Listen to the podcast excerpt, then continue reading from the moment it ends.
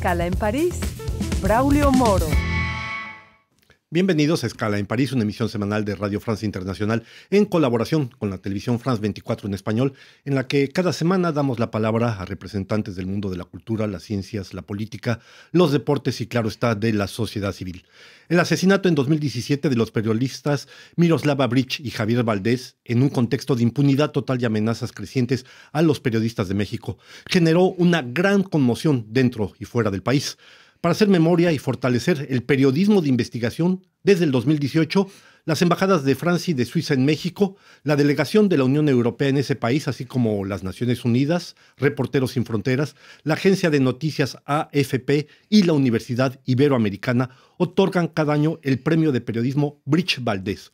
Hoy hace escala en París Gloria Piña, galardonada con el premio Bridge Valdés 2022. Gloria, felicidades por ese premio. Muchísimas gracias, Braulio. Es para mí un honor poder platicar contigo y con tu audiencia y muchísimas gracias. Un placer tenerla con nosotros. Usted fue galardonada por su documental Las sobrevivientes, olvidadas de la justicia, que fue considerado por el jurado el mejor premio del trabajo periodístico de la edición 2022, es la cuarta edición del premio Bridge Valdés. El documental recogió una serie de testimonios por demás sobrecogedores de las mujeres que sobrevivieron a un intento de asesinato, los feminicidios que se producen en México. ¿Qué la llevó a usted, Gloria Piña, a interesarse en ese tema? Precisamente, Braulio, el problema de los feminicidios en México es por demás alarmante. Se calcula que aproximadamente en México diariamente son asesinadas de 10 a 11 mujeres al día y la cifra número 12 de la que no están hablando las autoridades son de las mujeres que sobreviven a estos actos de extrema violencia como son los feminicidios, ¿no? ¿Cómo se puede sobrevivir a un feminicidio? Son mujeres que se enfrentan a situaciones de violencia extrema, pero por condiciones ajenas al agresor, que ellas resistieron estos ataques, pues sobreviven a estos, se reponen de estos ataques violentos, ¿no? Por ejemplo, el caso de Jason Lamaya, eh, que es el primer testimonio que nosotros recogemos en este documental, que recibió un ataque de 37 puñaladas eh, por parte de su agresor y a pesar de eso, pues se repuso eh, pues ante condiciones adversas de salud y, y pudo salir adelante, ¿no? Y precisamente la razón por la que decidimos hablar sobre este tema de la tentativa de feminicidio es porque esta figura no está reconocida en las leyes mexicanas de manera común tipificación específica y eso genera una serie de vacíos legales que permiten que las mujeres sobrevivientes de feminicidio estén en un constante riesgo de poder ser asesinadas, además de que no tienen un acceso a servicios de salud eh, que puedan lograr reponer su vida. Eh, Justamente. ¿Qué es lo que explica esta ceguera literalmente de la justicia mexicana? El Ministerio Público, los abogados en general, los jueces, se niegan a reconocer el carácter del feminicidio. ¿Qué es lo que explica esta negativa a reconocer hechos que son tan violentos como lo que está pasando en México. Exactamente, a pesar de que tenemos esta tipificación del feminicidio, aún hay mucha resistencia por usar esta figura jurídica e investigarlo con perspectiva de género. Y si hay esta resistencia cuando las mujeres son asesinadas, por, estas investigaciones de mujeres que son asesinadas, aún más la hay cuando se trata de un intento o de una tentativa de feminicidio. No hay una aplicación correcta de las normas porque tampoco hay un reconocimiento literal en las leyes, con literalidad en las leyes sobre el tipo penal de tentativa de feminicidio. No se sabe en qué casos puede aplicar, bajo qué condenas, eh, cómo darle protección también a las mujeres y esto se ve reflejado, por supuesto, en la vida y en la prevención de los feminicidios en un país profundamente feminicida. Hay que decir que fue en México precisamente donde surge esa expresión jurídica, feminicidio, por los casos que estaban eh, produciendo de asesinato eh, de mujeres. Al mismo tiempo, a nivel federal, existe ya la figura jurídica de feminicidio. Son algunos estados que no lo aplican. Hay una contradicción, hay una especie de vacío legal que, todavía, que cuesta trabajo llenar. ¿Por qué la lentitud desde su punto de vista de la justicia para cerrar esa brecha. Desafortunadamente la lentitud se suma a una crisis ya de derechos humanos que existe en el país, ¿no? Una crisis que eh, conjunta un tema de género, pero también temas de crimen organizado como desapariciones forzadas, donde las autoridades se ven rebasadas a atender todas estas eh, situaciones, ¿no? Eh, digamos, la crisis de género y de feminicidios se ve conjuntada con toda la demás panorama de violencia que se vive en el país y incluso sumado a los feminicidios, a los homicidios, perdón, y si bien eh, mencionas, Braulio, existe la tipificación de feminicidio, aún hay una resistencia por reconocer y aplicar con perspectiva de género estas investigaciones. Y cuando hablamos de mujeres que sobreviven a estas agresiones, la situación y el panorama se ve mucho más oscuro respecto a las investigaciones jurídicas. Hay un dato que avanza Gloria Piña en el documental sobre las sobrevivientes de los feminicidios y es que solo 0.004% sobre 1.700.000 víctimas de agresiones de feminicidio ha sido juzgado por las autoridades mexicanas en los pasados ocho años. La cifra, no sé si ustedes se dan cuenta, es bastante espectacular, si se puede decir. Ocho años equivalen ni más ni menos que a 2.920 días. Si estamos hablando de 1,7 millones de mujeres agredidas, estamos hablando de que son 582 mujeres agredidas cada día, es decir, 24 cada hora.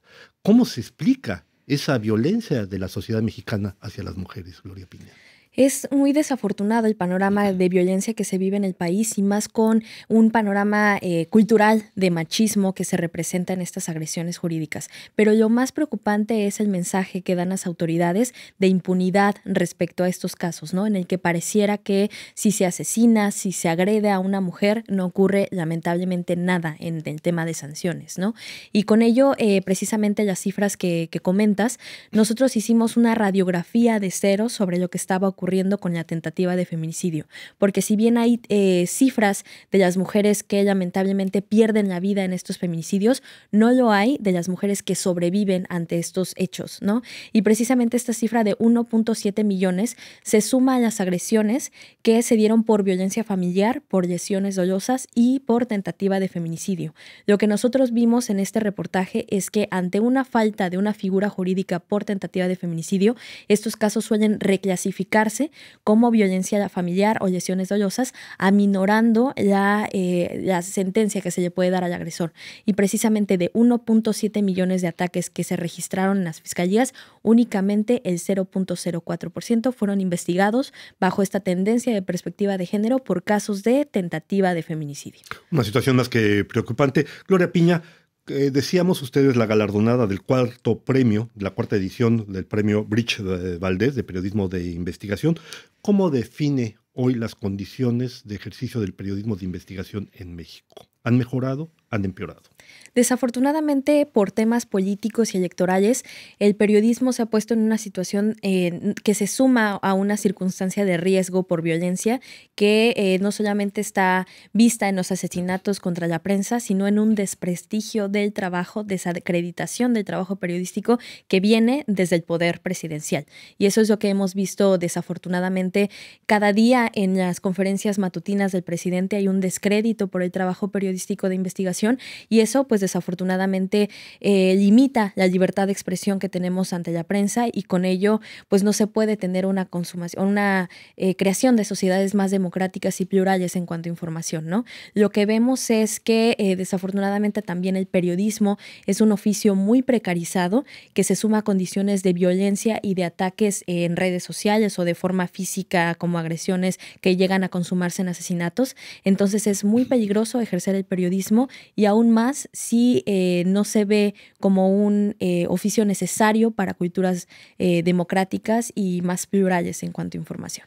Déjenme decirles que además de haber sido la galardonada del premio Bridge Valdés 2022, la cuarta edición de ese premio, Gloria Piña también obtuvo ya en el 2019 el premio de la Fundación Gabo en honor a Gabriel García Márquez por un periodismo de innovación y su trabajo colaborativo en un documental que se llama Mujeres de Vitrina, Migración en manos de la trata, que habla de la trata de mujeres, sobre todo de origen venezolano hacia México, que son captadas en las redes de prostitución o que son abandonadas. ¿Cómo está evolucionando esta situación después de que usted elaboró ese documental, Gloria? Pues precisamente esto se hizo como reflejo a las corrientes de migración que se estaban dando extensamente en México desde Venezuela, precisamente por la crisis política que se estaba viviendo en ese país, hacia México, ¿no? Y precisamente lo que vemos ahora es que no se trata eh, ya específicamente de Venezuela, sino que son otros países de los que está surgiendo eh, pues con más intensidad la migración como Honduras y Guatemala, donde también pues desafortunadamente hay redes de, de trata de personas que se están beneficiando de, esta, de este panorama de migración. ¿no? Lo que vemos desafortunadamente es que las autoridades, por más que ven flujos migratorios, también no tienen una atención prioritaria y es lo que hemos visto como incidentes en Ciudad Juárez, donde hubo un incendio que, donde lamentablemente muchas personas migrantes perdieron la vida. Recientemente así es. Así es, y pues lo que vemos es que desafortunadamente hay una desatención también para atender estas, eh, estas eh, bueno, esta crisis migratoria que se va derivando de países de Centroamérica hacia México, no hay una atención y esto puede derivar a que se creen otros delitos que afecten precisamente en el tema de género a las mujeres como la trata de personas. Gloria Piña, usted se dedica fundamentalmente a analizar o hacer trabajos de investigación de género. ¿Por qué su interés en eso, sabiendo que lamentablemente en México hay más de 100.000 desaparecidos, hombres y mujeres por igual? Desde mi punto de vista, nosotras como periodistas y como mujeres nos hacemos feministas a partir de nuestra propia historia, ¿no? Porque al final del día lo privado resulta político y desde mi punto de vista nombrar las violencias, reconocerlas, hablarlas y cambiar la narrativa es sumamente importante para cambiar una estructura social que tenemos desde años históricos en, eh, pues, en en conflicto con, con, las mujeres, ¿no? Eh, eh, que puede resultar hacia la violencia de género. Y desde mi punto de vista, desde el periodismo, desde nuestra trinchera, es como podemos hacer eh, nombramientos de lo que ocurre en el país para hacer cambios estructurales. Y desde mi punto de vista es por ello necesario hablar de este tema y hacer un periodismo con una visión feminista. Nos decía usted en un principio, hay actualmente, según algunas cifras, 11 mujeres asesinadas diariamente en México.